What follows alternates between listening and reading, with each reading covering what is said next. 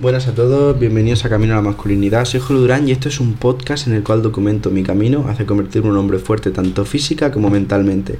Episodio de hoy, cuarto, perdón, que no es hablar, cuarto episodio de la miniserie de rasgos masculinos inspirados en el vídeo de la ducha fría de YouTube. Y se titula el de hoy Mantener tu palabra. ¿De acuerdo? Eh, ¿Qué viene a ser esto? Pues hoy en día, un rasgo que es muy masculino, pero hoy en día y siempre realmente, es el hecho de que un hombre mantenga su palabra. Es decir, que aquello que dice que va a hacer, lo haga, ¿vale? Lo cumpla.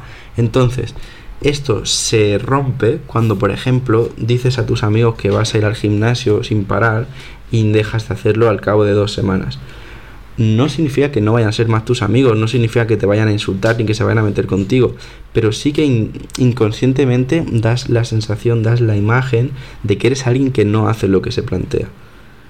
¿De acuerdo? Y al revés, cuando tú dices que vas a hacer algo porque te preguntan o lo que sea y lo haces y la gente lo ve, la percepción que tienen de ti es mucho, mucho mejor y muy diferente. ¿De acuerdo? O sea, el hecho de mantener tu palabra influye de una manera muy grande en la confianza que tienen las personas hacia ti y en la visión que tienen de ti. ¿De acuerdo? Porque el hecho de mantener la palabra no es solo respecto a cosas que vayas a hacer en tu vida, contigo mismo, como ir al gimnasio, sino que también puede ser respecto a otras personas. Si tú le dices a una persona que vas a ir a tomar un café con esa, con esa persona tal día y resulta que se lo cancelas el mismo día o el día de antes, pues esa persona no va a tener una buena visión de ti, ¿vale? O sea, no te va a ver como alguien del que fiarse, por decirlo así. No significa que deje de ser tu amigo, como he dicho, pero sí que es verdad que, digamos que pierdes unos puntitos, ¿vale?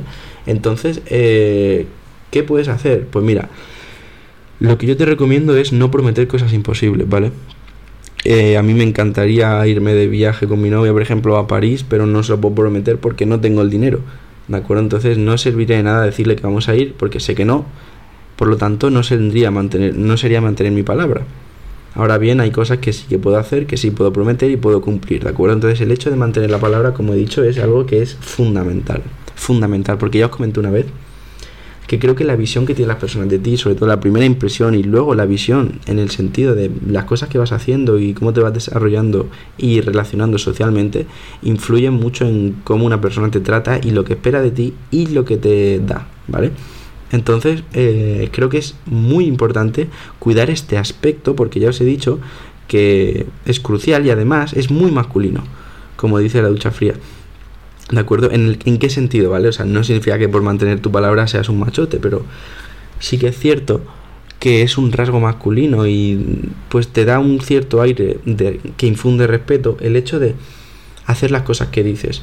¿vale? Porque si tú sabes que alguien va a ir al gimnasio porque lo ha dicho y de repente te lo encuentras levantando 200 kilos en peso muerto y entrenas, tú sabes que un, peso muerto de 200 kilos no se consigue de un día para otro, se necesita mucho tiempo. Entonces, es el hecho de mantener su palabra lo que te hace tener una visión de esa persona de decir, hostia, este tío sabe lo que hace y lo cumple y trabaja.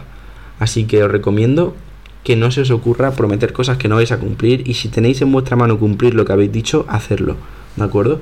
Así que muchas gracias por escucharme un día más. Solo queda un episodio, ¿de acuerdo? Que lo veremos mañana, que se llama Masterizar una habilidad. Y terminamos esta miniserie de rangos masculinos. Así que muchas gracias por escucharme y que tengas un día de puta madre. Hasta luego.